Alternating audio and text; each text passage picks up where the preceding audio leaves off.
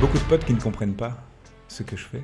C'est de valoriser auprès de mes enfants à moi, c'est euh, de laisser des pièces vides, des pièces qui ne servent à rien.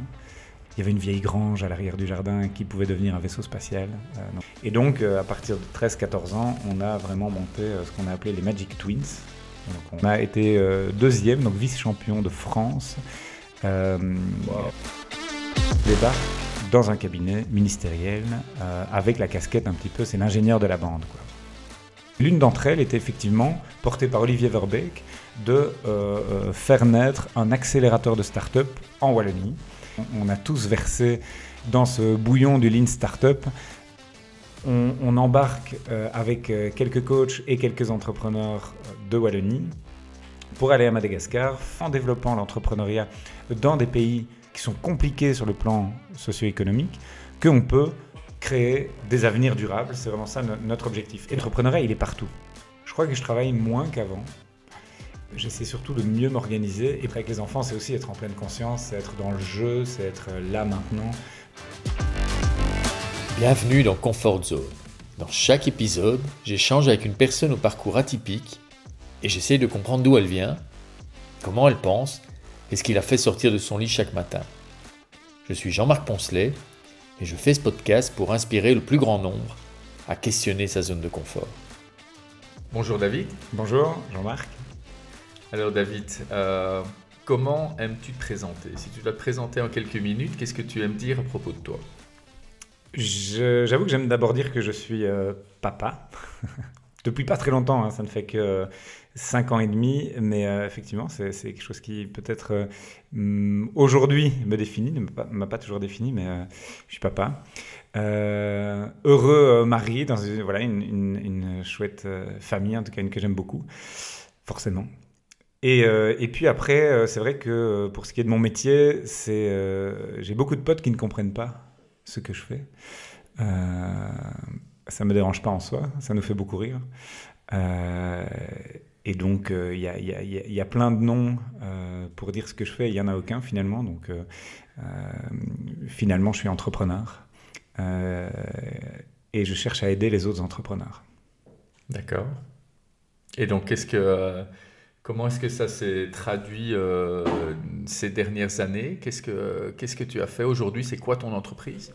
Donc, aujourd'hui, on a fondé avec Laurent, mon associé, une entreprise qu'on a appelée Ovation.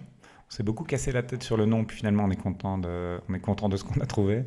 Ovation euh, se présente comme une entreprise de service qui aide à la mise en place de ce qu'on appelle les incubateurs de start-up ou des accélérateurs de start-up, qui sont des, programmes finalement d'accompagnement des entrepreneurs, de formation des entrepreneurs, euh, pour les aider à avancer au plus vite et au mieux vers, euh, vers leurs objectifs. On a positionné ce, ce, projet vers quelque chose qui pour nous faisait du sens, c'est-à-dire qu'il y a deux volets je dirais, de, deux segments de clients, comme on dit dans notre jargon, euh, pour cette entreprise Ovation. Euh, d'une part, les écosystèmes dans les pays à revenus faibles et moyens, euh, anciennement appelés pays en développement. Donc on, met beaucoup de, de, projets, de programmes en place dans des pays comme la RDC, la Guinée. Guinée-Conakry, République de Guinée. On travaille également en Palestine, par exemple, au Liban, en Égypte. Voilà. Et donc, dans c'est à chaque fois des réalités extrêmement différentes, mais ça nous plaît beaucoup parce que finalement, en ayant un petit peu, je dirais, changé les, cibles auxquelles on s'adressait, bah, tout de suite, on trouve du sens euh, dans ce qu'on fait. Le deuxième volet étant euh, la mise en place de, programmes toujours d'entrepreneuriat ou plutôt d'intrapreneuriat dans des grandes entreprises. Voilà, pour essayer de faire naître l'innovation un petit peu autrement. Euh, voilà, ça nous plaît beaucoup parce que souvent c'est, euh, je dirais, couplé à un questionnement sur la ressource. Quand on est dans ces grandes entreprises, la ressource, euh, je dirais, en termes de, flux de matière, de flux d'énergie, comment est-ce qu'on peut aujourd'hui imaginer des processus ou des produits qui sont moins, voilà, plus durables? en tout cas, quand on parle d'innovation aujourd'hui, c'est intrinsèquement lié à un développement durable, en tout cas dans les grands groupes. Et, et voilà, donc ça, ça nous plaît. Et c'est ce que fait Ovation depuis à peu près trois ans et demi aujourd'hui. Ok, on va y revenir sur, euh, sur Ovation. Moi, ce que j'aime bien, c'est de, de, comprendre euh, chaque fois avec mes, mes invités, c'est ce qui les a amenés euh, à ce parcours. Comment est-ce qu'à un moment dans ta vie, justement, tu te dis peut-être ma vocation, mon why, mhm. c'est d'aider les, les, les, autres entrepreneurs. Mhm. Donc, est-ce qu'on peut faire un peu un un flashback et, tu, arrives au monde dans quelle région, dans quel environnement familial? Euh, alors donc euh, moi je suis né en 1984 euh, dans la région de Liège, dans une famille d'entrepreneurs PME dans, dans la salaison, la, la, boucherie finalement. C'était vraiment ça, une entreprise familiale. Ça c'est un peu l'environnement business dans, dans, dans, lequel je suis né. Un environnement aussi très connecté, je dirais très traditionnel, dynamique et traditionnel à la fois, très connecté au mouvement de jeunesse par exemple, impliqué dans les école primaire qui était non loin de ma maison, euh, à laquelle j'allais euh, à vélo. Euh, voilà, une, une, je dois dire une super chouette enfance et très entouré puisque famille. quand tu dis Liège, c'est quelle, quelle région plus Alors c'est plus spécifiquement sur la, commune de Houpeille, donc à je dirais une, dizaine, quinzaine de kilomètres de Liège, entre finalement Liège et Maastricht. voilà, donc c'est une petite commune rural entre guillemets, mais qui depuis lors est de moins en moins rural, mais c'est un peu ça l'idée quand même. Hein. On, roulait à vélo avec mon frère euh, au milieu des champs, à deux pas de la maison. Euh, il y avait une, petite forêt en face de chez nous dans laquelle on allait faire du traîneau euh, en hiver les mercredis après-midi. On, avait voilà euh, euh, on allait chercher des trésors dans la forêt, on allait se cacher dans les, dans les, de ce qu'on appelait les, mini-grottes, qui étaient certainement que, que, des petits trous dans la terre. Euh, voilà, donc ça c'est effectivement l'environnement de mon enfance et dans une famille nombreuse. qui a, ça, je pense, drastiquement influencé ma façon de réfléchir et, je pense d'interagir. Famille nombreuse, on est cinq enfants. donc voilà, avec un, avec un écart d'âge de 17 ans entre euh, ma toute grande sœur et ma toute petite. Euh, voilà, et donc. Et toi, tu es le numéro. Moi, je suis le numéro 4. Je suis le numéro 4, donc j'ai débarqué déjà dans une petite tribu, et, euh, et, puis il y a eu une petite dernière qui a merveilleusement complété cette tribu, et voilà, qui est vraiment pour moi mon environnement proche de, de, mon enfance. Et donc, tes parents sont si j'ai bien compris, son patron de PME alors ou, Mon papa était effectivement patron de PME euh, et euh, ma maman était prof de gym jusqu'à mon arrivée. Donc je suis celui qui euh, l'a fait divertir de sa vocation de base, puisque avec quatre enfants, elle s'est dit que il fallait s'en occuper, s'occuper de nous, des enfants. Elle avait aussi beaucoup, beaucoup d'activités. C'est une, une, femme aussi très très dynamique et, et voilà, elle, elle, nous a vraiment euh, elle a, dédié beaucoup de son temps à, nous, à ses enfants, euh, à, la famille. Euh, aussi, il y a pas mal d'événements qui se faisaient autour de nous, dans les mouvements de jeunesse, à l'école, etc. Elle a pris aussi des, responsabilités, aux côtés de mon papa d'ailleurs. Il y a plein de choses qu'ils ont fait à deux pour, je dirais, dynamiser toute la, petite commune par là, à l'époque. Et, et peut-être aussi quelque chose qui, je ne veux pas dire que c'est pas courant, je pense que c'est courant, mais peut-être pas avec ce niveau d'intensité. Il y a toujours eu, par exemple, des instruments de musique qui traînaient dans la maison. Euh, on nous a toujours euh, incité à, à, créer des choses, euh, que ce soit des petits spectacles, que ce soit apprendre un instrument, effectivement.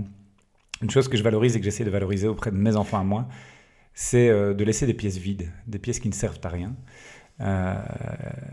qui sont même parfois en construction pendant 10 ans et c'est pas grave. Et donc dans ces pièces-là, on peut tout réinventer.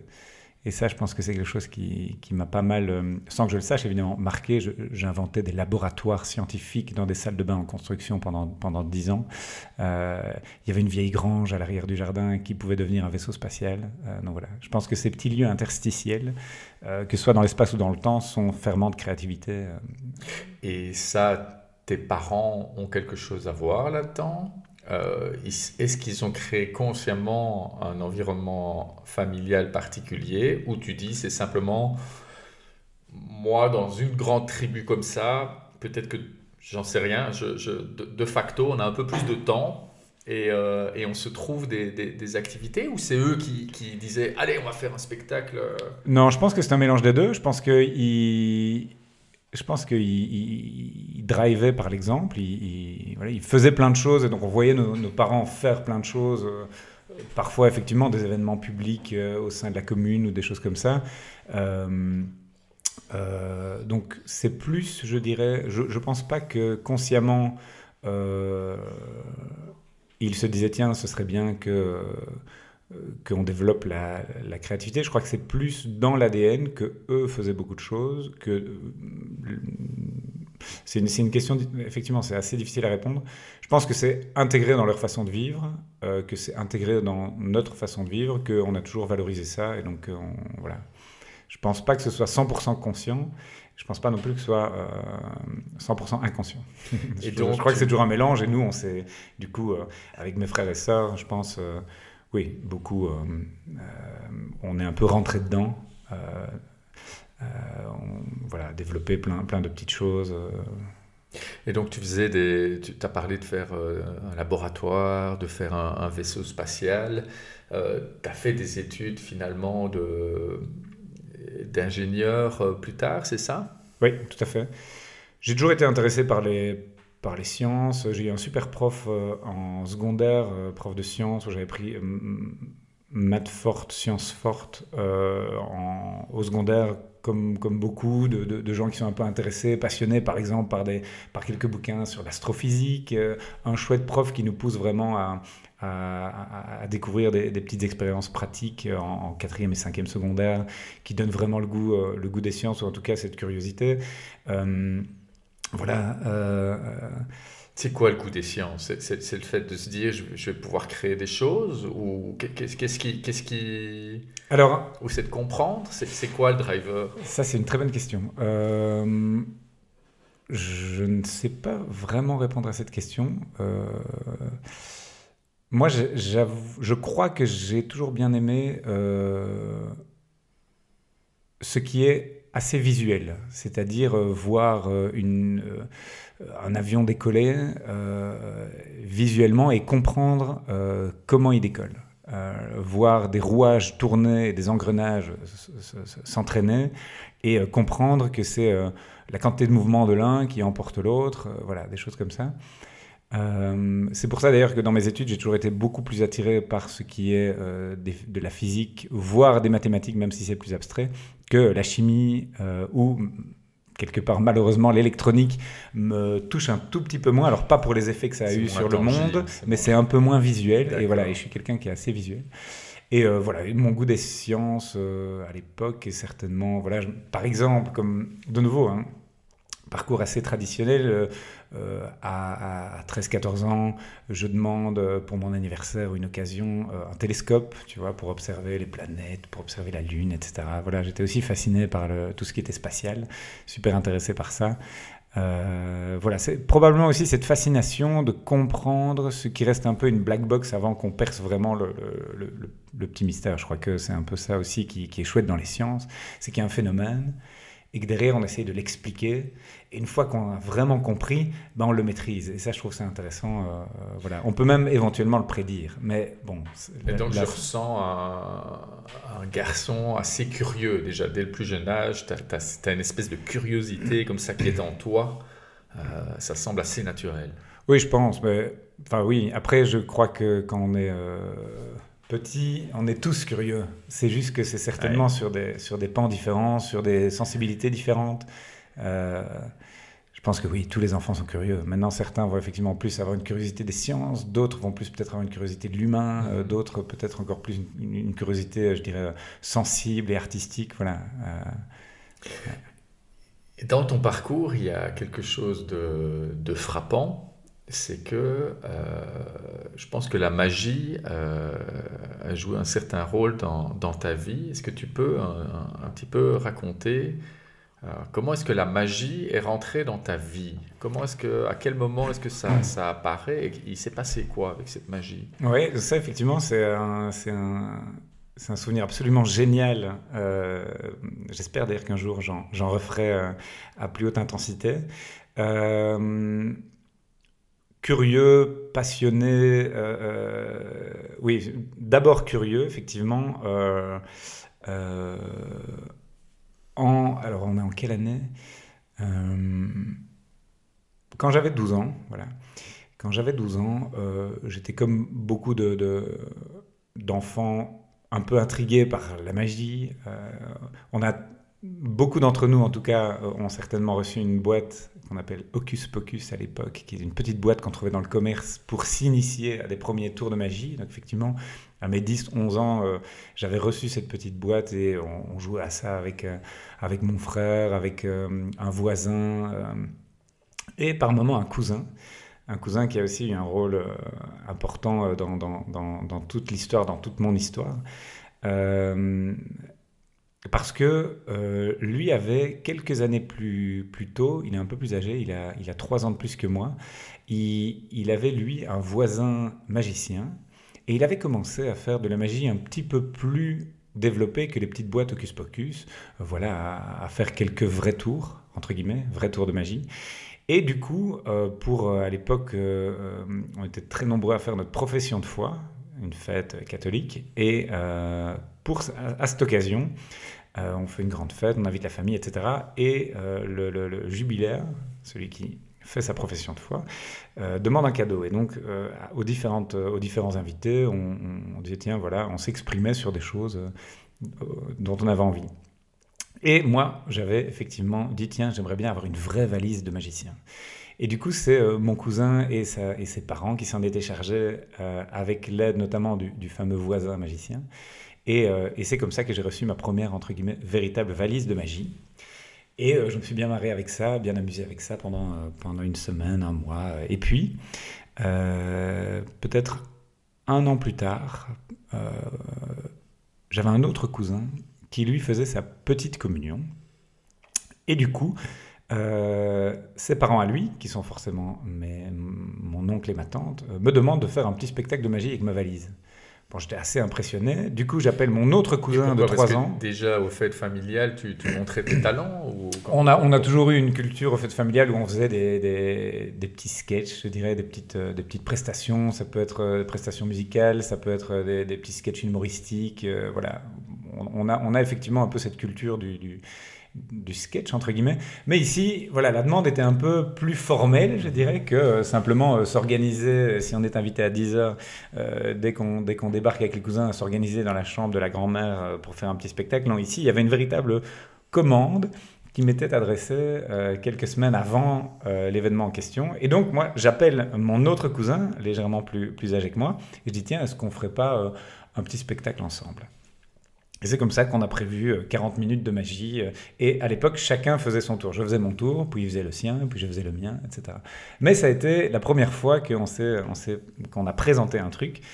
Euh, les gens étaient super enchantés, apparemment nos tours fonctionnaient bien, et donc c'est à partir de là qu'on s'est dit, tiens, est-ce qu'on ne se mettrait pas ensemble pour faire un véritable duo de magie? Et donc, à partir de 13-14 ans, on a vraiment monté ce qu'on a appelé les Magic Twins, donc on se ressemble légèrement. Hein. Euh, on jouait un peu là-dessus euh, et, on a vraiment lancé euh, ce, dieu de magie qui nous a permis de, faire énormément de spectacles dans plein de conditions différentes. C'était absolument génial. On a, c'était génial à la fois sur le plan de la créativité. Parce que, bien, pour se distinguer un peu dans, dans le milieu, il ne faut pas uniquement acheter des tours en magasin, il faut aussi recréer des tours. Euh, ça, c'est pour le principe, c'est pour un peu la, physique derrière chacun des tours, ou en tout cas la, technique pour créer une illusion. Mais ce qui nous plaisait encore plus, c'était, je dirais, le scénario. C'était dans quelle histoire on va embarquer les gens, comment est-ce qu'on va euh, créer un fil conducteur avec différents tours. C'était la musique aussi. On a beaucoup travaillé sur les rythmes de Michael Jackson, parce que pour ce qui est de la magie, c'est absolument génial, parce qu'il y a beaucoup d'effets musicaux dans, dans, la musique de Michael Jackson. Et, voilà, donc euh, on a été rechercher aussi d'autres influences. C'était l'époque de euh, Americana, pour ceux qui connaissent, de Offspring. On a aussi été chercher des, des, musiques par là. Euh, voilà. Et, donc on a, Ça vous a amené où ce projet? Euh, Donc on, a fait d'abord, euh, je dirais, euh, plein de, de, fêtes d'anniversaire, de fêtes de mariage, de fêtes communales, des trucs comme ça. En termes d'entrepreneuriat, c'était assez génial aussi parce que absolument, on avait un prix pour notre show et donc on, se baladait. Nos, nos, parents très courageux allaient nous conduire aux fêtes du village à, gauche, à droite. et puis voilà, on y restait tout l'après-midi. On débarquait avec notre matériel, on préparait notre scène, on faisait le spectacle on allait euh, boire un petit verre et être payé euh, par le responsable de l'événement. Et puis voilà, nos parents venaient nous rechercher 4-5 heures plus tard et on rentrait, on rentrait chez nous.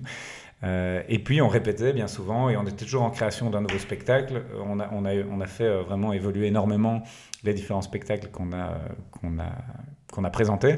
Souvent des spectacles d'une heure, entre guillemets, hein, relativement longs pour animer les enfants, plus, de plus en plus aussi vers de la magie pour adultes, ou en tout cas tout public. Et puis, à un moment donné, un, un magicien qu'on avait connu euh, également entre-temps nous dit, mais tiens, vous devriez faire un véritable numéro de magie. Donc la différence entre un spectacle d'une heure ou un numéro, un numéro c'est plutôt un, 6 à 8 minutes euh, qu'on vient présenter dans des galas, dans des, dans des concours, euh, des choses comme ça et pour lesquels il faut effectivement, il, est important de, de, démontrer de la nouveauté. Et donc voilà, comme ça. Et donc là, c'est une œuvre propre alors. C'est tu dois créer un propre tour pour bien comprendre. Oui, c'est ça. Bah, on crée déjà nos propres tours, même dans le dans le spectacle de une heure, en partie. Puis il y avait des tours qu'on avait euh, achetés tout simplement. Euh, ce qui faisait notre marque de fabrique, c'était plutôt l'emballage euh, et oui, plutôt l'histoire dans laquelle on embarquait on embarquait les gens. On avait par exemple un spectacle où on se faisait passer pour des vieux braqueurs de banque anglais cagoulé, euh, il y avait du feu, on, voilà, on, impressionnait. Euh, et c'était de la magie rapprochée.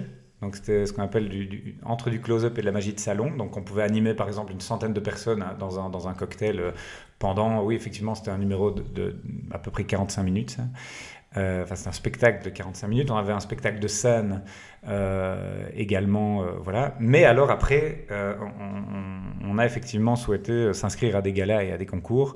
Et donc là, recréer à nouveau un, tout nouveau spectacle. Euh, et ce qui nous a, ce qui nous a aussi toujours euh, euh, questionné, c'est un peu le rapport au temps. Et donc, on avait fait un numéro de 8 minutes où on était des petits vieux, donc les Magic Twins en 2070, quelque chose comme ça. Euh, longue barbe, euh, on fait des tours extrêmement classiques pendant une petite minute, et puis la musique change, euh, il y, a une transformation qui est faite en, en, rien de temps, on devient jeune, et là on, voilà, il y, a, y, a, tout un enchaînement d'effets visuels, musicaux, de la gestuelle, on joue avec de la lumière également, voilà, de la lumière qu'on prend dans nos mains, il y a du feu, voilà, c'est tout des, des, effets, difficiles évidemment de les raconter à l'oral, mais mais c'est quelque chose qui nous a euh, voilà, beaucoup, euh, beaucoup amusé, parce qu'il a fallu les créer, il a fallu les construire, il a fallu imaginer le scénario, c'est assez complet. Et puis on a participé à différents concours. On et, là, a, et là, c'est quoi le, le, le, highlight de ta carrière de magicien Ça reste super modeste, hein, mais euh, on, a, on, a, on a gagné ce qu'on appelle les Étoiles de la Magie, qui était un, un grand concours en France qui se tenait chaque année dans les, dans les Alpes. Et donc là, c'était génial pour nous de constater euh, que, bah, que, le, que le numéro avait. Euh, on a remporté à la fois le prix du public et le prix du jury, donc à la fois il convainc, je dirais, les, les, professionnels du secteur, puis il convainc, aussi le public, donc ça on était super contents. Ça veut dire qu'on a une étoile à notre nom d'ailleurs dans le ciel, euh, en tout cas pour les gens de la Société Magique.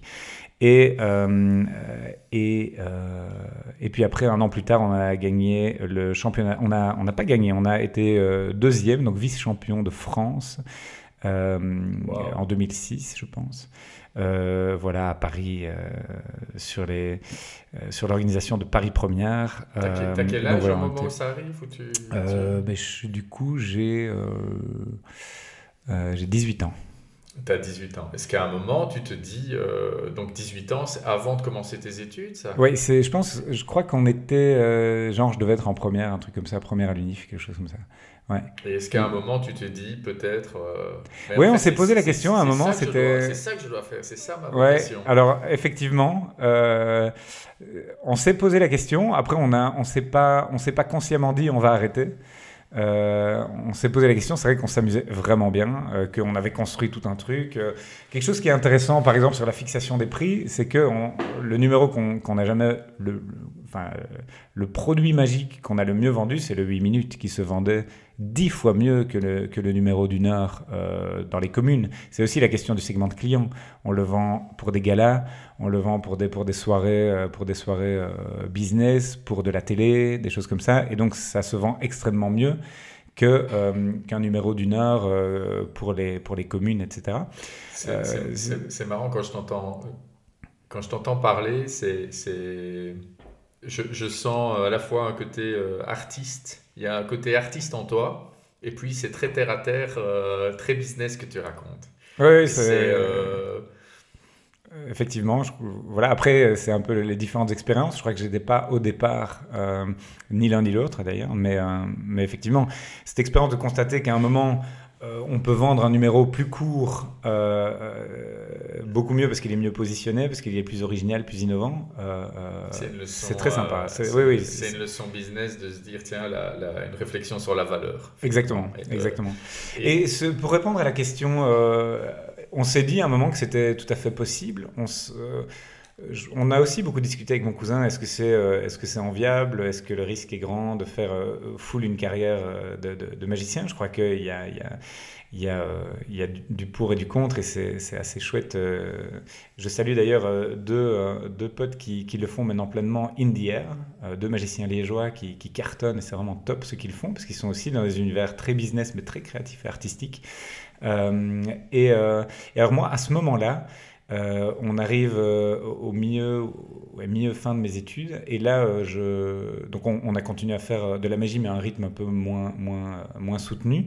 Et, et puis je, je, pars en Erasmus, et puis aux États-Unis, et puis en Australie, et là, je découvre quelque part ce qui va devenir certainement ma deuxième passion, que sont les voyages, la rencontre, la découverte culturelle la distance culturelle aussi, que je trouve aussi euh, dans, dans mon métier d'aujourd'hui vraiment euh, Et ça, pour comprendre, très intéressant. Dans, la chronologie, c'est avant tes études Non, ça c'est à la fin de mes études. À la fin de tes Donc, études. Euh... Parce que juste, je, je euh, à 18 ans, tu décides de faire ingénieur. Oui, tout à fait. Donc là, tu, tu, tu Ok, il y a le côté justement artiste, mais tu décides finalement de faire des, une formation qui est assez, euh, euh, sérieuse, pointue. Euh. Oui, oui, tout à fait. Bah, je pense que c'est aussi la très scientifique là, qui, voilà, qui, qui, me, prend le dessus et me, qui, me boostait bien. En fait, le choix n'a pas été totalement délibéré. J'ai toujours eu des, des, gros problèmes de choix. je suis très mauvais en prise de décision rapide, je dirais. Euh, et là, en fait, ce qui s'est passé, c'est qu'à la sortie, donc en réto, euh, donc en sixième secondaire, euh, effectivement, j'étais intéressé par plein de choses et je participe à un, concours d'écriture. voilà, que, que, que c'était un concours. On devait faire en fait un journal intime d'une personne fictive. Donc j'avais écrit tout, un, tout un truc. il y avait vraiment. Voilà, c'était un truc international, un concours international d'écriture. Il y avait euh, pas mal de, participants. Et, euh, et, je remporte ce concours. Et donc, dans le petit, livre, dans le petit journal du collège, euh, les gens me disent ben, voilà, on souhaite à David plein, de, plein de succès pour les études littéraires qu'il va entamer.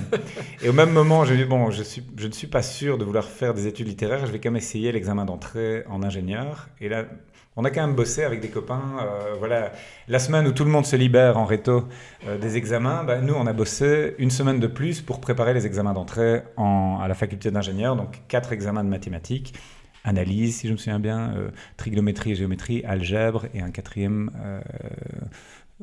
dont je me souviens pas un couteau suisse comme ça. tu, as, tu as, tu as, Ce qui des est... compétences dans, dans, dans, pas mal de domaines. Euh, ben oui, mais après ça, voilà, ça crée aussi des, évidemment des soucis parce qu'on a envie de toucher un peu à tout. Problèmes de choix. Exact. Et puis des problèmes de spécialisation. Enfin, je sais pas, c'est des problèmes aussi. En tout cas, c'est aujourd'hui ce qui me définit.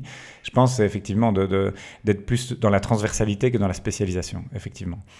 Euh, et donc euh, finalement, je réussis cet examen d'entrée assez, voilà, assez assez brillamment. Et donc, je me dis, ben, c'est sûrement ça, euh, c'est un signal quelque part. Je dis, si je l'ai réussi, j'ai pas, pas bossé une semaine de plus pour rien, c'est bon, je m'inscris en ingé. Euh, là, j'étais quand même un peu flippé, j'avais quand même un peu, euh, un peu peur, je dirais, est-ce que je vais être capable ou pas? C'est comme l'université, c'est comme ingénieur, etc. Donc, je suis assez sérieux la première année. J'essaye d'étudier un maximum pendant l'année, ou en tout cas de comprendre ce qui se passe dans les répétitions de mathématiques, comme on dit, donc les exercices pratiques. Et puis finalement, la première candy se passe bien, je passe euh, sans problème. J'ai jamais eu deux secondes 16, des, choses comme ça. Donc mes étés en plus sont, super, euh, super chouettes et, longs et me permettent d'ailleurs de voyager. Euh, voilà. Et, du coup, c'est comme ça que je suis embarqué en ingénieur et que je finis, que je finis ingénieur. D'accord, on va, on va avancer quelques années parce que le temps passe, c'est passionnant, et, mais j'ai envie de couvrir pas mal d'autres choses avec toi. Et euh, tu dis qu'à la fin, je pense, de ton parcours, tu découvres, euh, tu découvres les voyages. Tout tu à fait. découvres euh, d'autres cultures, ça te, ça te donne des envies. Je pense que ta première expérience professionnelle, justement, tu, tu la passes À l'étranger, c'est correct? Oui, tout à fait. Alors j'avais déjà fait quelques, j'avais déjà quelques voyages à mon actif parce que j'ai une sœur qui a habité au Canada pendant euh, quelques temps et donc j'ai été voir à plusieurs reprises sur plusieurs semaines, euh, étant jeune, avec en, en, me baladant euh, tout seul dans l'avion, puis le train, puis le bateau, puis le bus, puis etc. Et donc je me souviens d'un moment quand même un peu révélateur. je devais avoir, ouais, peut-être je sais plus si c'est 17 ou 18 ans, quelque chose comme ça, où je suis tout seul sur le pont du bateau euh, au large de Vancouver pour, euh, pour rejoindre l'île de Victoria, et où je me dis, ben, en fait, je ne suis plus perdu nulle part. Et je trouvais ça incroyablement grisant. J'avais, je me souviens très bien, les musiques des Cranberries en tête, euh, dans mes oreilles même. oui, euh... J'ai zombie en tête Non, non, non, c'est pas zombie, c'est pas zombie. Euh, non, peut-être pas. je ne sais plus laquelle c'est exactement, mais voilà, je peux, je, peux te la, je peux te la mettre, effectivement. Euh, je crois que c'est Animal Instinct, ah, en fait. Euh, et donc j'ai ça dans mes oreilles, et je me rends compte que j'ai pris effectivement un, un avion, un bus, un bateau, et puis. Euh, et quoi, à ce moment-là, tu te dis quoi? Tu te dis, je suis bon endroit, bon moment, bonne personne ou un truc dans, dans le style Exactement, tota-, donc totalement aligné. Totalement aligné avec moi-même. Je me dis, mais en fait, c'est une, une, forme de révélation. Tu sais, quand on est un peu ado, par exemple, on se dit, euh, tiens. Euh, oui, la phrase qui me vient en tête, c'est Je ne suis perdu nulle part. Et je trouvais ça génial de se rendre compte que j'étais dans un endroit que je ne connaissais absolument pas sur un bateau que je ne connaissais absolument pas, dans un décor d'ailleurs magnifique, parce que quand vous faites cette traversée, il y a les petites îles à gauche à droite, avant d'arriver sur l'île de Victoria. Euh, et donc, ne plus être perdu nulle part était pour moi une, forme de révélation où je me dis, mais en fait, oui, le monde n'est pas si grand que ça. Et euh, tout est relatif évidemment, mais euh, voilà, et ça j'ai adoré. Et puis après, j'ai fait un Erasmus au Danemark où j'ai voilà, rencontré plein de copains. Il y, avait, il y avait une personne que je connaissais vaguement avant de débarquer, et, au Danemark, on, on, connaît le monde. Quand on est dans la communauté Erasmus, on côtoie le monde et c'était vraiment passionnant. Euh, ensuite, j'ai passé euh, plusieurs mois en tant que stagiaire dans un, aux États-Unis dans une grosse boîte énergétique. Euh, et puis, quelques mois plus tard encore, on partait sac au dos avec Valérie, celle qui est devenue mon épouse, backpackers en Australie pendant plusieurs mois également, à gagner de la magie, à gagner de, l'argent le soir dans les petits restaurants en faisant de la magie pour payer l'auberge de jeunesse du lendemain. Donc voilà, absolument génial. De nouveau, je ne suis perdu nulle part, j'interagis partout et j'adore ça. Ok. Et alors, tu tu finis tes études, tu, tu, fais ce stage dans cette société aux, États-Unis. C'est quoi la suite et est-ce qu'à ce, moment-là, il y a une conscience de vers quoi tu veux t'orienter? Pas du tout. Pas du tout. Donc, euh, j'ai absolument aucun plan en tête. Euh, je pense que ça m'angoisse pas non plus. Euh, j'ai un diplôme qui était rassurant euh, à l'époque. Euh, j'ai voilà, j'ai plein d'envie et là je, postule en revenant d'Australie dans deux, trois boîtes énergétiques. Et j'ai un, ancien professeur qui me rappelle et qui dit Tiens, euh, j'ai un chouette projet, est-ce que ça te dirait de venir travailler à l'UNIF, à l'université? Et donc, c'est comme ça que je me fais engager comme ingénieur de recherche euh, dans le laboratoire de thermodynamique appliquée. à l'Université de Liège pour un projet fédéral sur l'analyse du potentiel d'une technologie de capture de carbone en aval des centrales thermiques en Belgique, qui était euh, en lien avec euh, mon mémoire et avec le travail que j'avais fait aux États-Unis donc sur le, sur le potentiel de ce qu'on appelle le CCS, Carbon Capture and Storage. Euh, voilà, une technologie. Sujet euh, d'actualité. Sujet aujourd'hui totalement d'actualité. C'est une technologie qui a mis un peu du temps à se développer, euh, qui était d'abord plutôt pour les, effectivement, envisagée pour les centrales. Aujourd'hui, on en parle beaucoup dans, dans, le secteur sidérurgique et par exemple du, de la fabrication de ciment. mais voilà, et donc je fais ça pendant quelques mois et je me rends compte que c'est pas du tout fait pour moi. Surtout le côté recherche parce qu'il y a un côté extrêmement solitaire. Euh, moi, j'ai appris par la suite que j'étais vraiment quelqu'un qui interagit en équipe, qui ne suis pas du tout quelqu'un de, solitaire. Et donc, euh, je ne m'y retrouve pas du tout. Je termine le truc en neuf mois. Euh, c'était un partenariat avec le Vito et, et, avec le Musée des sciences naturelles à Bruxelles.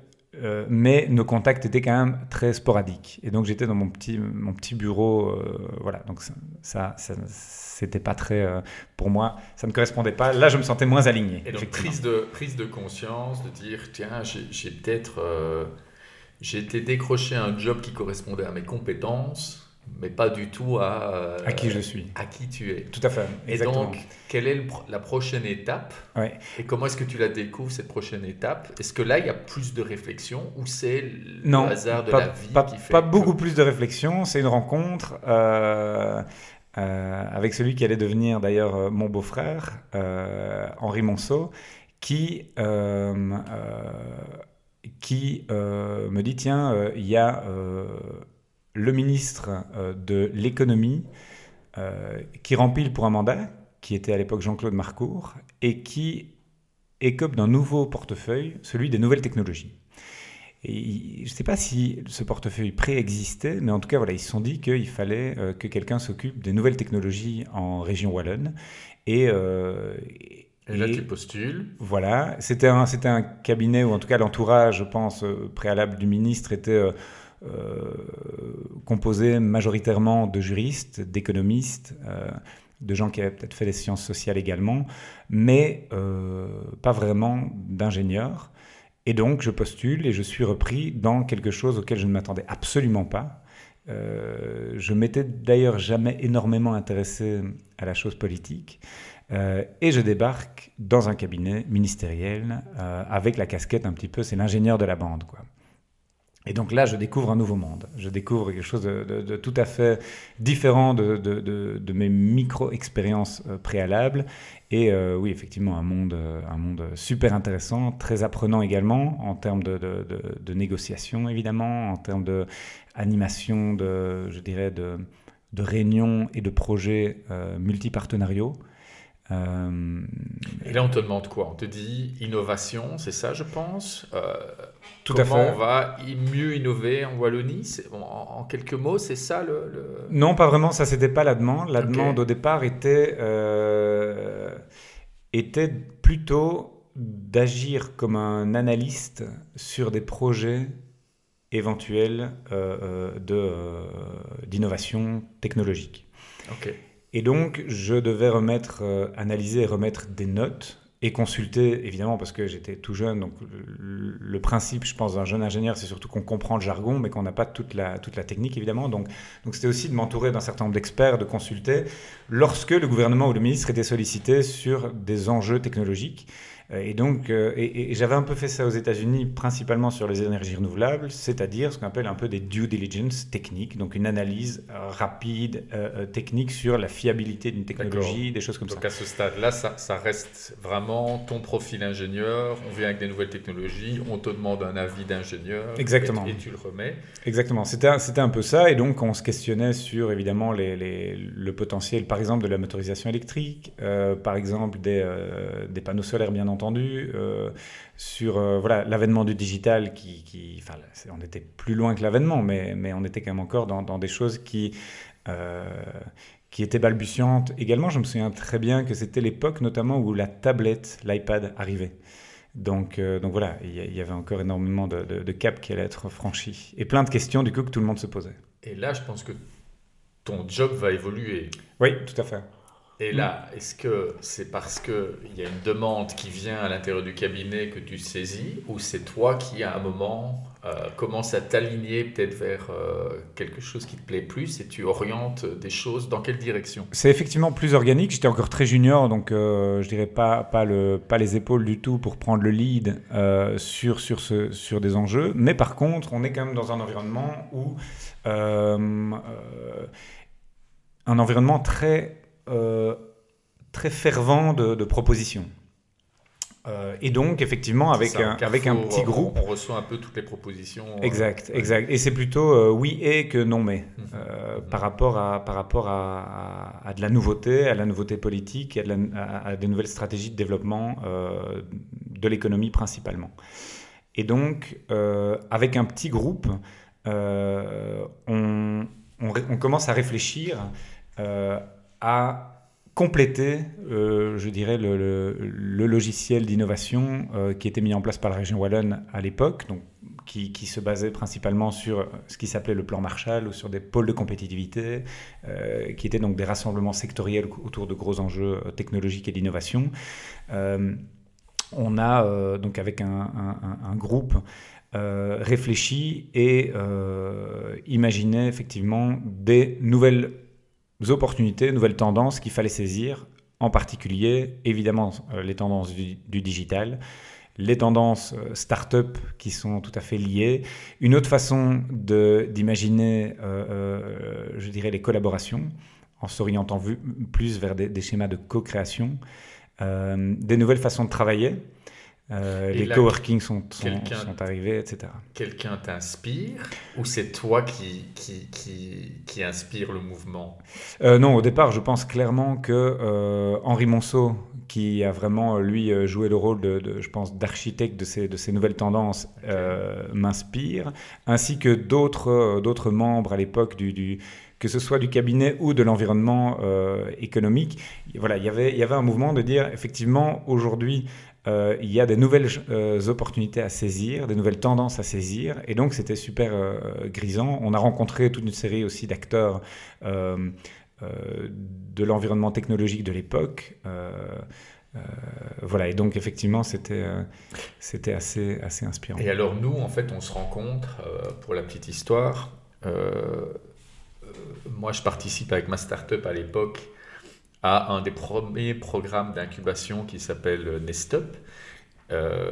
tu étais une des chevilles ouvrières, si je ne me trompe pas, de, de Nestup. Comment ça s'est passé? C'est dans le cadre de ton projet euh, au sein du cabinet Marcourt ou c'est euh, où tu avais fini ce projet-là et c'était une autre opportunité? En tout cas, comment naît ce premier incubateur euh, Nestup Qu'est-ce que qu'est-ce que c'était? Donc effectivement, euh, Nestup naît la chronologie au moment où nous lançons ce programme qui s'appelait Creative Wallonia. où on explore différents, différentes nouvelles façons d'envisager l'innovation.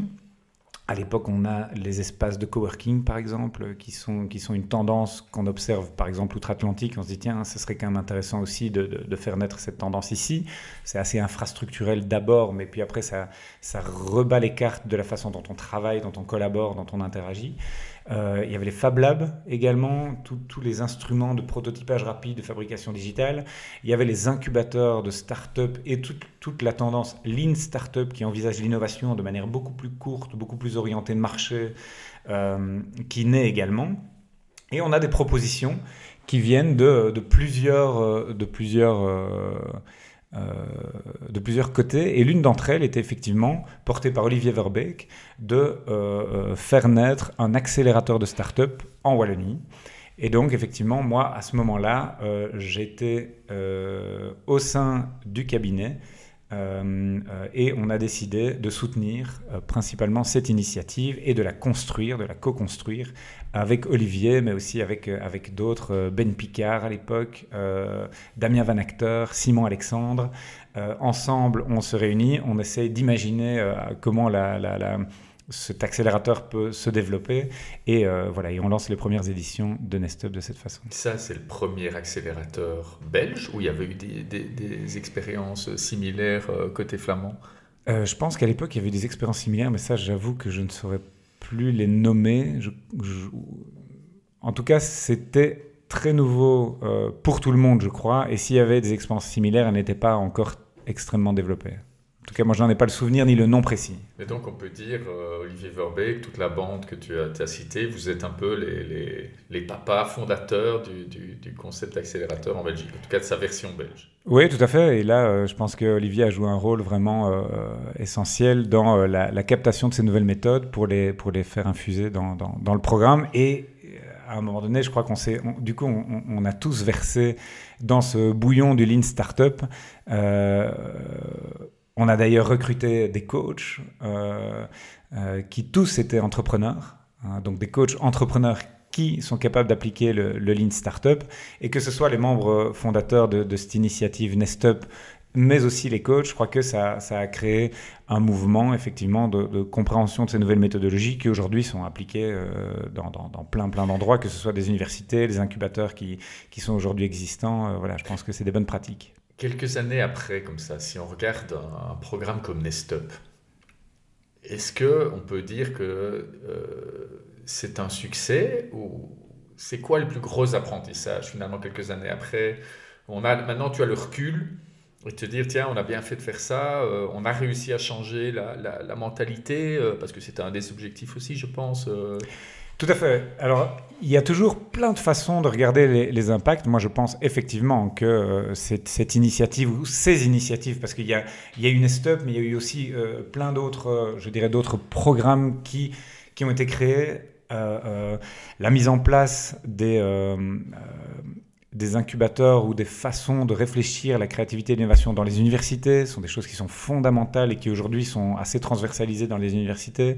Euh, la façon dont les fonds d'investissement ont créé ou, les Invest et autres ont créé des, des, fonds spécialement dédiés à ces nouveaux objets économiques qu'on appelle des startups, euh, auprès desquels le risque et l'incertitude sont deux notions qui n'étaient pas spécialement euh, comprise ou en tout cas appliquée au départ par, par, ces fonds euh, où on avait beaucoup plus une dimension prédictive. Ici, on doit gérer un risque et une incertitude euh, souvent plus grand. Ça veut dire aussi qu'on va chercher un, multiplicateur plus important pour les quelques projets qui réussiront. Donc c'est une autre façon de fonctionner, c'est une autre façon de réfléchir. On peut aussi être très critique par rapport à, à l'argent qui est dédié voilà, globalement sur la scène startup, mais je pense qu'on a fait avancer énormément la cause finalement de la créativité et du euh, euh, oser, euh, oser innover en, Belgique francophone. pour moi, il y, a, plusieurs impacts. Il y a effectivement l'impact direct, concret des projets qui ont réussi, avec les emplois qu'ils ont créés. il y a là d'ailleurs un, paradoxe, c'est-à-dire que on a par la suite euh, créer des accélérateurs plutôt de scale-up, donc préparation à la croissance forte. Euh, on appelait ces programmes par exemple réacteurs, donc une préparation à la croissance forte. Et là, forcément qu'on a eu un taux de succès beaucoup plus important parce que c'était des gens qui étaient déjà plus loin. Donc on a accompagné euh, des, des, des, entrepreneurs sur la préparation à une croissance forte et, euh, et quelque part, beaucoup d'entre eux euh, ont réussi à la fois à lever des fonds et à générer, à générer des, euh, des, succès derrière.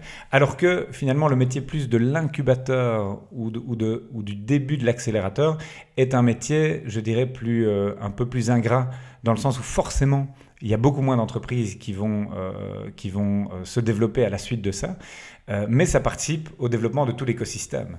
Est-ce donc... que, que, finalement, euh, après je, je, donne juste mon avis parce que je connais aussi un petit peu l'écosystème, est-ce que finalement il y a beaucoup de, de, boîtes qui avaient été lancées dans ces incubateurs ou dans ces nest-up qui n'ont peut-être pas fonctionné? Par contre, presque tous les gens qui sont passés dedans sont aujourd'hui entrepreneurs à d'autres niveaux dans d'autres boîtes. Exactement, ça, ça et, ça c'est intraçable, en tout cas nous on l'a pas tracé, mais on entend énormément d'histoires euh, effectivement de cet ordre-là. C'était un peu le deuxième volet que je, que, que, je voulais présenter, c'est effectivement la façon dont, tout ça a infusé dans l'environnement économique euh, et, social. Euh, c'est-à-dire que beaucoup de gens qui sont... Il y, a une culture, une véritable culture de l'innovation qui s'est transformée aussi par l'avènement du digital, par toutes les nouvelles opportunités. Et je pense clairement que ces moments ont été, assez, ont, été des marqueurs importants. Les premiers espaces de coworking, aujourd'hui, toutes les villes ont des, ont des coworking les premiers incubateurs et accélérateurs en mode lean startup, aujourd'hui toutes les villes ont leurs incubateurs, les universités aussi, etc. Les, euh, les transformations que ça a pu avoir pour le, pour le monde du financement, euh, aujourd'hui tous les fonds d'investissement ont leurs fonds startup, les banques s'intéressent à ça également alors que ce n'était pas les réflexes avant. Je pense que euh, à notre petit niveau, ça a été des petites marches qui ont été franchies pour que l'ensemble du, du, du, système économique puisse, puisse franchir les marches. Il y avait des tendances lourdes, mais vous avez euh, été... Je pense qu'on a accéléré le développement, ou voilà, effectivement, être un peu à la, catalyseur. Euh, alors, ce n'était pas toujours, je dirais, de façon programmée, mais ça, ça a forcé un petit peu tout le monde à, se réinventer. Et je pense que ça, ça a été un, quelque chose d'assez fort. Je crois qu'on comprend mieux maintenant ton, ton parcours, en fait, c'est qui t'amène comme ça, petit à petit, finalement, vers la, création d'entreprise. Et puis, il y a quelques années, on en vient, tu décides de créer Ovation. Tout à fait. Qu'est-ce qui te pousse à te dire, je vais faire ça maintenant de manière c'est de manière privée, on peut le dire Tout à fait. Oui. Qu'est-ce qui te pousse à, ce pas? Euh, Donc ça, c'est... Euh, ça, c'est euh, effectivement, il y a une contamination de long terme, puisque finalement, moi, ce que j'ai fait, c'est un peu de l'entrepreneuriat institutionnel au départ. C'est-à-dire que j'ai repéré des opportunités dans l'environnement et j'ai essayé de les construire, de les coordonner, de les structurer sans jamais, euh, euh, dans, les, dans les premières années, que ce soit euh, mon entreprise privée. Puisque si je prends l'exemple de Nestup, de Nestup, qui par après est devenu Creative Engine, il s'agissait d'une non-profit, d'une SBL, co-gérée avec un certain nombre de, de, partenaires, mais qui n'appartenait à personne, puisque c'est l'objet des, des, des, non-profits. et, et à ce moment-là, on a une petite demande, alors qu'on était toujours dans, ce schéma de Creative Engine, euh, une demande euh, d'aller euh, soutenir un incubateur. On est en 2016, je pense, un incubateur à Madagascar, à Antananarive, un incubateur naissant, émergent. Et donc, on, on, embarque avec quelques coachs et quelques entrepreneurs de Wallonie pour aller à Madagascar, faire, dans le cadre d'un événement international, faire des, euh, sessions d'incubation, euh, de pré-incubation, des choses comme ça, des ateliers avec des entrepreneurs, une cohorte croisée euh, belge et, malgache. Et nous, une équipe mixte également de coachs belges et de coachs malgaches. Et donc, on, reste là une quinzaine de jours pour faire ce, ce mini-programme et pour ouvrir cette boîte à outils, la transmettre au coach euh, malgache et, voilà et essayer de faire. Euh, en, gros, c'était un petit peu faire euh, ce que vous aviez fait avec Nestup. C'est une sorte de mini Nestup, mini startup camp, le faire à Madagascar. Avec un modèle, vous essayez d'intégrer alors des, des, coachs locaux. Exactement, exactement. Et puis, donc, on, revient de ça, on trouve ça super inspirant, très intéressant. En termes notamment d'échanges culturels, c'était super intéressant. Euh, et les entrepreneurs, euh, globalement, euh, le taux de satisfaction était énorme. Et au niveau de l'incubateur malgache, mais ben, pour eux, c'était une expérience qui leur a permis après de structurer de manière très différente leur programme et d'intégrer les outils. C'était qu'une première expérience sur le continent, euh, enfin, c'est pas vraiment le continent d'ailleurs, euh, puisque c'est une île, mais, euh, mais vers l'Afrique. Un an plus tard, on, remet le couvert à, Abidjan, plutôt Grand Bassin, une commune juste voisine de, Abidjan en Côte d'Ivoire. Et de nouveau, même chose. Sauf qu'entre-temps, le gouvernement avait changé de main et le gouvernement, l'ASBL, avait une tutelle qui était celle du ministre de l'économie et à ce moment-là, le ministre de l'économie avait changé et c'était devenu le ministre Geolé, euh, qui euh, n'est pas très heureux de nos, de nos chantiers ou, de, ce chantier euh, africain, qui dit effectivement que notre, notre core business, c'est la Wallonie. et donc, là que qui, qui questionne l'opportunité. Exactement, parce que euh, nous, on voyait euh, avec euh, celui qui allait devenir mon associé avec Laurent une opportunité énorme qu'on nous empêchait de, réaliser avec un discours un petit peu particulier, puisqu'on nous dit à la fois ne faites pas ça, et on nous dit aussi, par contre, prenez votre liberté pour être financièrement plus autonome. Donc c'était un petit peu voilà, questionnant. et à partir de là, on dit, bah, tiens, oui, il y a effectivement une très belle opportunité de développer des écosystèmes là où c'est le plus compliqué finalement. Et est-ce qu'on n'a pas beaucoup plus d'impact en faisant ça qu'en faisant ce qu'on fait maintenant depuis 6-7 ans, c'est-à-dire euh, l'accompagnement start-up euh, en Belgique dans un environnement qui est quand même déjà euh, socio-économiquement très confortable, globalement évidemment.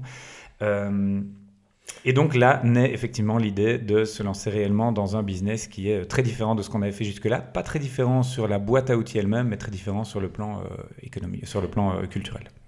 Vous avez ici, ça fait quelques années maintenant, il y a eu des missions à Kinshasa, il y a eu des missions en Jordanie, il y a eu des missions à Dakar. dernièrement, je, voyais des, Laurent qui était en Palestine.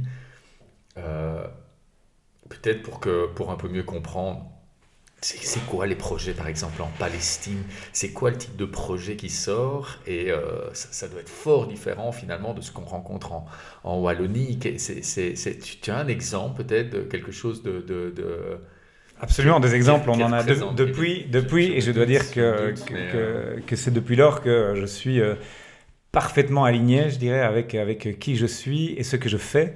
Et, et, et, mais toute, la construction, euh, euh, euh, que ce soit le fait d'avoir été en, politique, je pense, par rapport à la compréhension des enjeux ou de la négociation multipartenariale, a été vraiment critique. Ce que j'ai fait, voilà, le, côté ingénieur et, une certaine maîtrise généraliste mais technique est, également importante. Et puis, par après, j'ai refait un MBA à Maastricht parce que j'avais besoin de plus d'assises en termes de gestion. Et euh, je pense que tout ça m'a vraiment conduit à, aujourd'hui, effectivement, un métier euh, voilà, qui n'a pas beaucoup de noms, mais qui, me définit parfaitement, euh, qui est effectivement d'être une sorte d'aventurier de l'entrepreneuriat. et effectivement, on se retrouve dans des écosystèmes qui sont extrêmement différents de ceux de, de, la vie que l'on connaît ici dans le petit confort de la Belgique, et qui donnent un drive incroyable parce que on a vraiment cette conviction que c'est en développant le secteur privé, en développant l'entrepreneuriat dans des pays qui sont compliqués sur le plan socio-économique, qu'on peut créer des avenirs durables. C'est vraiment ça notre objectif. Et, donc, deux, trois exemples. pour matérialiser comme ça en Palestine un projet, par exemple, en particulier, où tu dis Exact. Pour qu'on se rende compte de ce que c'est. Par exemple, un projet qu'on a accompagné l'année passée, c'est un projet qui s'appelle EcoBricks, euh, qui est un projet de recyclage des boues, du slurry, qui sort, euh, qui sort de, l'industrie de la pierre. Euh, donc, il y a une, dans la partie West Bank, donc dans la partie. C'est quoi des des boules, tu dis? Des boues, de, la, boue. Donc, dans l'industrie en Cisjordanie, il y a une industrie forte de la pierre et du marbre, par exemple. Euh, de laquelle sort des boues euh, en aval du process, de la boue qui est un déchet. Cette entreprise EcoBricks euh, a eu l'idée et surtout à, exécuter les actions pour transformer cette boue en briques, en briques pour de la construction. Donc on est, on est pleinement dans un projet d'économie circulaire, je dirais. Euh, euh, et donc, ils ont composé une technique qui permet d'avoir des briques qui sont plus résistantes que les briques traditionnelles utilisées, qui ont un meilleur coefficient euh, d'isolation thermique et phonique. Alors que le matériel d'entrée, l'input, leur coûte moins cher puisque c'est un déchet de l'industrie extractive minière. Et donc, voilà, c'est une entreprise que nous avons accompagnée dans le cadre d'un programme pour les Nations Unies. Euh, et donc notre intervention est réellement de euh, coacher ces startups euh, donc comprendre bien qui peut être le client de cette entreprise de briques, combien ça va leur coûter pour produire, quel type de revenus et quel pricing ils peuvent imaginer, quelle communication on va pouvoir faire autour de ça, etc. Et, et, vraiment dans une démarche de développement progressif, rapide mais progressif, qu'on appelle le Lean Startup.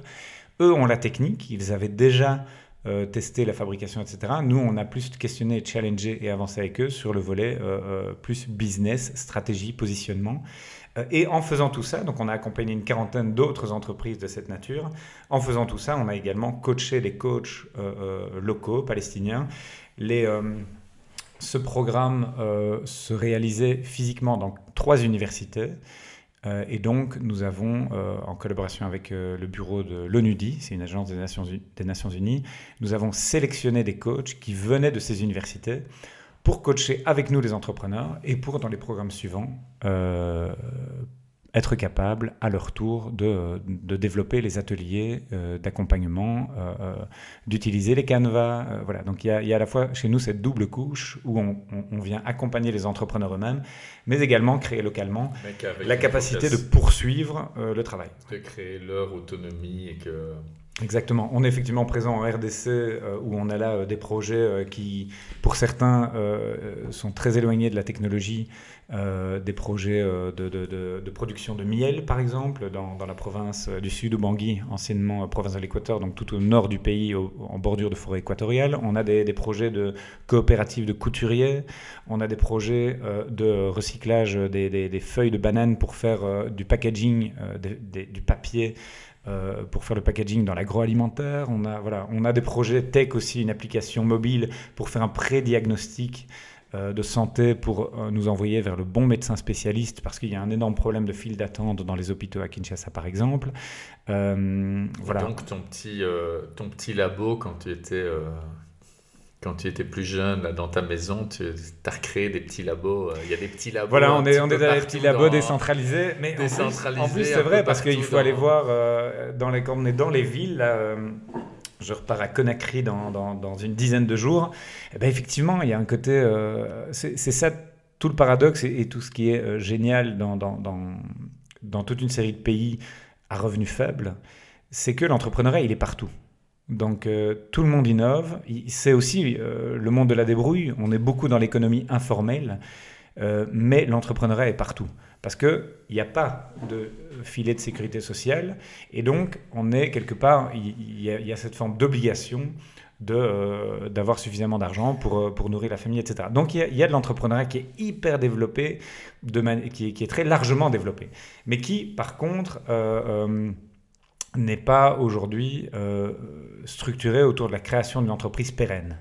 Et tout l'enjeu, c'est plutôt d'aider les entrepreneurs à passer du one shot, tiens, je vais faire un coup, puis le mois suivant, ce sera un autre, à, quelque chose qui est, euh, qui est plus pérenne, qui, qui, est construit et qui, du coup, peut leur permettre de s'émanciper euh, et de créer de l'emploi euh, sur le long terme. Ça change quoi pour toi maintenant d'être... C'est toi l'entrepreneur aussi avec ce projet, avec une responsabilité, des gens qui travaillent pour toi, un PNL à, à gérer. Euh, comment est-ce qu'au niveau... Euh, comment est-ce que je dirais ça au niveau mental euh, Comment est-ce que tu vois cette différence? Est-ce que ça, ça, ça, ça t'excite? Est-ce que ça te met un poids? Comment, comment tu vois ça? Ce qui est super excitant, c'est l'agilité de la boîte, du coup, parce qu'on décide un truc en toute petite équipe ou avec mon associé, et puis on y va. Il a qu'à. Euh, ça, c'est super excitant, cette agilité, euh, cette prise de décision quand même rapide. Euh, IACA, c'est le nouveau programme de l'école pour les entreprises. Oui, j'ai vu ça. j'ai vu. exact. mais, mais ça, c'est super excitant. Effectivement, on est dans un petit bateau et, on, on, le fait avancer avec une très grande agilité. Il y a un côté flippant, évidemment, parce que effectivement, il faut faire revenir. on est en croissance en plus, donc ça veut dire qu'on a des charges fixes qui augmentent et, euh, on, doit suivre en termes de revenus. On travaille beaucoup pour des institutions internationales ou des, grands groupes qui ne payent pas toujours euh, euh, rapidement ou plutôt qui demandent des démarches administratives lourdes pour pouvoir être payés. Donc il y a souvent un décalage entre le moment de la prestation et le moment du paiement. donc voilà, on est, dans cette tension, effectivement, par rapport à, oui, à une gestion d'un PNL classique. Euh, donc il y a un côté très excitant, il y a un côté effectivement responsabilité, challenging sur le, sur le plan financier. Euh, par rapport à la gestion d'équipe, c'est quelque chose que je fais depuis, depuis des années, puisque je l'ai fait aussi sur Creative Engine et quelque chose que, que, j'aime beaucoup. Donc là, je. Là, c'est ta zone de confort. Oui, c'est des codes en tout cas que, que je connais et que j'aime beaucoup. D'agir en équipe, de réfléchir en équipe, mm. euh, d'avancer en équipe. Euh, voilà, ça, c'est vraiment quelque chose que, que, je valorise énormément, que j'aime beaucoup. Donc, c'est pas ça qui a changé pour moi, si ce n'est que j'interagis majoritairement avec des gens qui sont différents, mais qui sont extrêmement talentueux. je suis super fier et content de cette équipe. tu bosses beaucoup? Tu oui. Je tu poses combien de semaines ça, en fait, tout est relatif. Hein. Euh, euh, ce qu'il y a, c'est qu'il y a des, grosses périodes de rush. On doit remettre une offre, on va travailler jusque, jusque relativement tard. Euh, après, j'ai aussi une famille et je, je, je, veux vraiment passer beaucoup de temps avec ma famille, avec mes enfants, avec ma femme. voilà, et donc il y a aussi des moments où je me prends une journée off en semaine, juste parce que voilà, mon épouse est enseignante et donc il y, a, parfois des, jours fériés qui tombent ici et là. Moi, je suis indépendant, donc pour moi, c'est un peu une autre grille de lecture, mais parfois, je prends l'opportunité des jours fériés, effectivement, pour, pour, pour jours fériés dans le public, qui ne le sont pas nécessairement tous dans le privé, pour partir quand même. Euh, les mercredis après-midi, euh, une fois par mois, je vais avec mon fils à la, natation. Euh, dans les journées normales, j'essaie d'être rentré vers 17h30, 18h, donc ça, c'est pas beaucoup. Et qu'est-ce que tu fais alors? Tu bosses? Tu bosses le soir et les week-ends où tu essayes, tu, es très flexible Oui, je suis très flexible. Voilà, s'il y a une offre à remettre, je sais que je dois passer trois heures dessus un dimanche, je le fais. Euh, je, je, retravaille parfois quand euh, les enfants sont au lit et, et, que voilà qu'il faut avancer sur un dossier. Euh, J'essaie aussi d'optimiser beaucoup mon temps. Donc, je, après, j'ai aussi besoin de temps pour, pour, pour réfléchir. voilà. Mais est-ce que je travaille beaucoup? C'est Spontanément, j'ai envie de dire oui parce que je crois que si je fais le cumul des heures, effectivement, c'est relativement beaucoup. Mais en même temps, avec une très grande flexibilité, ce qui fait que j'ai pas l'impression. Euh, euh, je prends souvent euh, le week-end complet, la soirée, chaque soirée de la semaine totalement libre. Donc je crois que je travaille finalement, ça me fait un peu réfléchir à ta question, je crois que je travaille moins qu'avant. J'essaie surtout de mieux m'organiser. Et puis il y a euh, je dirais, le plaisir d'être avec, euh, les enfants. Euh, et, ça, bah, c'est un plaisir et donc quelque part une obligation à laquelle je ne déroge pas. et je trouve ça génial parce qu'être avec les enfants, c'est aussi être en pleine conscience, c'est être dans le jeu, c'est être là maintenant, dans l'histoire qu'on est en train de raconter. Et ça, ça permet aussi de se régénérer pour tout le reste. Donc voilà. Tu consacres est-ce que tu as du temps juste pour toi? Qu'est-ce que tu fais encore juste pour toi? Ça, c'est effectivement, je crois que ça, c'est probablement le, peut-être un mal des, entrepreneurs ou de toute personne passionnée par son métier. Euh, alors, oui.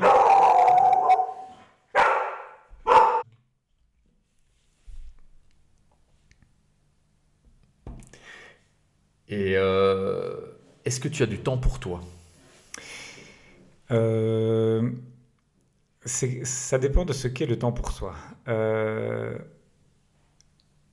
du sport ou, des choses qui sont exclusivement pour ton bien-être à toi.